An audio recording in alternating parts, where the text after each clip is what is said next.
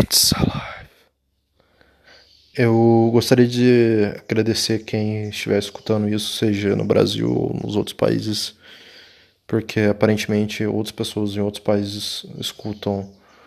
Uh, sei lá se isso é uma discussão, se é apenas eu enlouquecendo ou colocando meu coração para fora, fazendo uma terapia via áudio.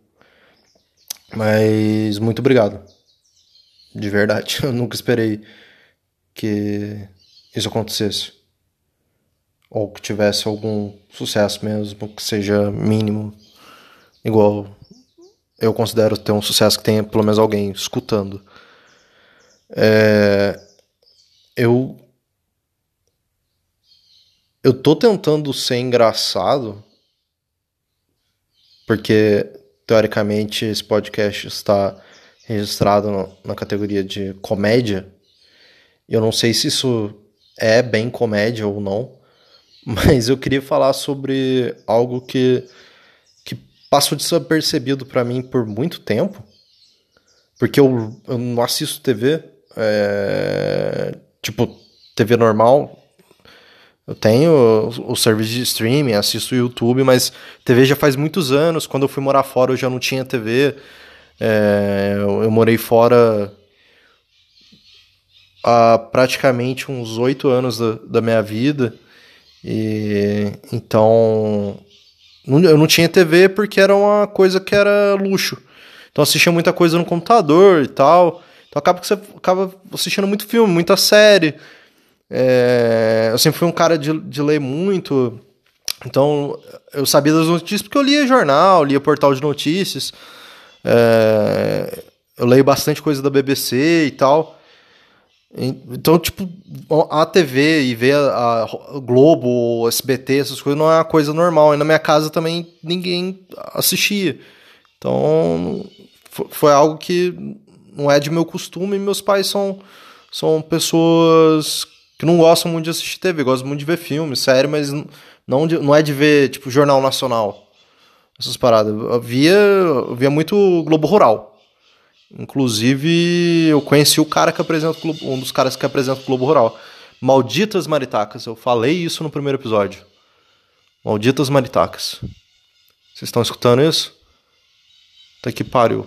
Se, tem hora que dá vontade de matar, aí eu lembro que é um animal, e segundo que eu posso ser preso. E receber uma multa, então eu não faço nada. Mas elas estão destruindo a porra do meu telhado. Mas voltando, é... eu, é, é, eu não tenho costume né, de, de ver.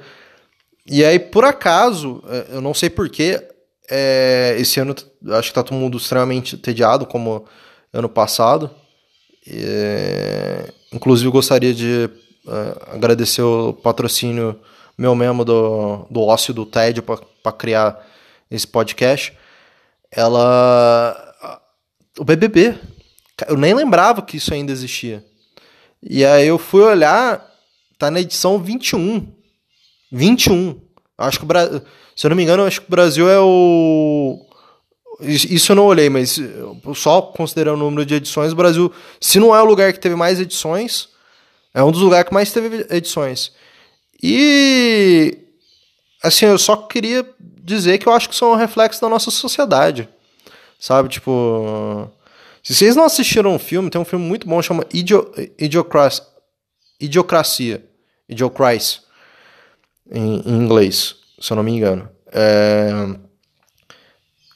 que mostra meio que com o passar do tempo nós vamos ficando extremamente idiotas. E o Brasil ter 21 edições de BBB só demonstra o quão nós decaímos. Cara, é um reality show uma coisa é, tipo, sei lá, cara, teve cinco temporadas. Você fala assim, nossa, beleza. Tá bom. É, o número já deu pra ver, porra, é uma casa. Não, dá pra você inventar algumas coisas e tal. Aí teve aquele negócio de. Eu lembro do negócio de moeda lá, que era estaleca, se eu não me engano. Essa parada, que eles colocaram moeda. Eu lembro que na época eu tava estudando e algum professor falou sobre isso daí. Eu, particularmente, nunca assisti nenhuma edição do, do BBB. Por mais que eu tenha lido os livros do, do George Orwell. É, que se, caso você não saiba, é, é, o BBB é baseado mais ou menos na obra dele. Acho que na primeira obra dele, que chama 1984 é, ele tem uma outra obra que é muito boa, que é Revolução dos Bichos. Muito boa. Se vocês forem. Dica de livro, assim. Cara, leiam, leiam esses dois livros. Eu li quando eu era criança. Eu, eu li primeiro, acho que é Revolução dos Bichos, se eu não me engano. Quando tinha uns, uns 6, 7 anos. Aí depois eu li 1984, foi até um, um. É isso mesmo. Foi até um colega meu que que me emprestou o livro. A gente trocou os livros. Que livro era mais difícil de conseguir, antes de ter Amazon, inter, internet com mais acesso e tal. Então a gente trocou os livros. E são obras, cara, muito foda. George Orwell é um cara que, por mais todo autor vai ter controvérsias, ele escreve muito bem e é baseado no, no o BBB é baseado nessa obra que é sobre um estado de vigília que você vive sempre. Então aí os caras, para deixar mais burro, fizeram a porra de uma casa onde tem câmera e aí você vê comportamento humano. É quase um experimento de Stanford com a visão do George Orwell e se você quiser jogar, você pode colocar também Michel Foucault, né, que é o panóptico. É, mas é, aí é muito intelectual e eu não acho que chegou nesse, nesse tão profundo. Mas é creio eu que é baseado mais no George Orwell. E, pô, é não é uma ideia ruim de reality show, não é. é só que você ter 21 temporadas disso no mesmo país é, cara, é surreal. É surreal, você tem que você tem que pensar que Simpsons tá que é um dos maiores sucessos da TV mundial. Acho que tem não sei se tem 30 temporadas. Séries absurdos. Eu não gosto de Friends, mas Friends teve, sei lá, quantas temporadas. É, tem, BBB no Brasil teve mais temporadas que a porra do, do, do Friends. Você consegue imaginar isso? Consegue compreender? Cara, é, é, é uma deturpação do, do conceito inicial. Porque depois de algumas temporadas, não tem como você falar que a ideia ainda é original. E que é meio que baseado. As primeiras temporadas, acredito eu, é, é legal. É, pô, é um experimento. É, é, é um experimento, você tá vendo as pessoas. Eu acredito que tem muita coisa que a gente não vê, que não é 24, não é 24 horas e tal. Acredito que até certo ponto, sim, não sei. Nunca fui no BBB. Mas, cara, como é que vocês não cansam, tá ligado? Como é que a sociedade brasileira não cansa? Porra, agora tem, é, tem os. Colocar metade famoso, metade do. Aí, aí me lembra da Casa dos Artistas do SBT, porra. Só que lá é só metade. Aí tem aquela merda, a Fazenda, tá ligado? Cara, vocês não cansam de ver esses negócios, não? Gente se comportando estupidamente. É por isso que o Brasil tá do jeito que tá. Infelizmente. Isso só demonstra como é que a gente tá decaindo. Cara, não é possível, são 21 temporadas. Não tem nem graça no que eu tô falando, porque é real, é, tem 21 temporadas. 21 temporadas. Consegue compreender que com 21 temporadas, teoricamente, o BBB pode beber nos Estados Unidos? Tem maior idade legal para beber nos Estados Unidos? Com 18 ele já podia alistar no exército.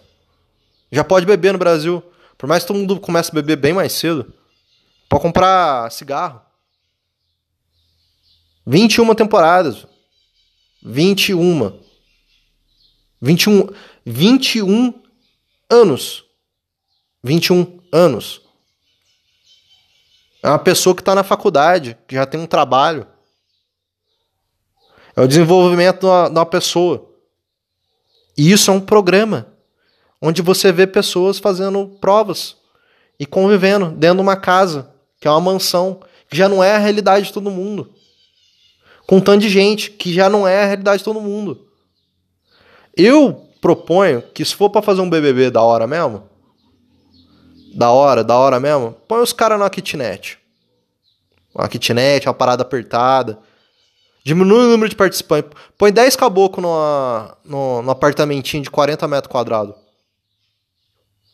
Não precisa nem ser tão longo. Deixa eles lá três semanas, um mês. E não precisa ter votação para ver quem que vai sair, não. Aí tem umas provas lá, só, de coisa real, tá ligado? Quem desentope um ralo mais rápido. Umas paradas, quem troca o chuveiro mais rápido. Coisa da vida mesmo. Todo mundo já fez. Ah, quem troca o gás mais rápido. Quem fez a melhor comida com miojo. As paradas, paradas, porra, que você vai levar pra vida, entendeu? E não precisa ter esse negócio, ah, vamos, vamos fazer votação e tal. Não, cara. Os malucos vão pedir pra sair uma. O projeto é, é ver todo mundo perdendo completamente a cabeça. Num espaço de 40 metros quadrados. Ou, sei lá, vamos colocar um, um, um lugar apertado. Eles vão pedir para sair. Quem só vai sobre, não tem popularidade, não tem nada. É o não tem o jogo. Ah, eu estou jogando, que é outra coisa que eles sempre falam que eu acho ridículo. Ah, eu vim aqui, não vim aqui para fazer amigos, eu estou jogando. Eu sei disso porque aparentemente a maioria dos meus amigos assistem, então eles sempre falam, e eu sempre fiz essa piada. Eu quero ver é quem aguenta sobreviver ali. Não vai ter comida, não vai. É, a comida deles é miojo, macarrão, arroz com feijão. Umas paradas assim. Entendeu? Quero ver sofrer. Quero ver os caras saber que estão sendo vigiados. Pedir para sair. Isso sim é ótimo. E, e aí, para você ter privilégio, você, você, você pode fazer igual a União Soviética. Você pode delatar os seu, seus companheiros de casa. Então, em vez de ter um confess... o confessionário vai servir para isso. Caralho, o sei lá, o Kleber comeu um pouco a mais do arroz e feijão aí que a galera fez. Aí chega, Kleber vai, vai, vai se fuder na, na, na próxima parada. Ah, não sei quem não limpou a, as coisas. Aí já tem uma, pode ter uma recompensa pro cara que delatou. Eu quero é isso. Isso sim. Isso sim é honrar George Orwell. Então é só isso que eu tinha para falar. Não tem graça. Eu tô tentando achar graça. Quer dizer, a graça é que tem barraco, né? Mas eu me nego, me nego a assistir. E uma frase para terminar o esse podcast é Everything is on fire.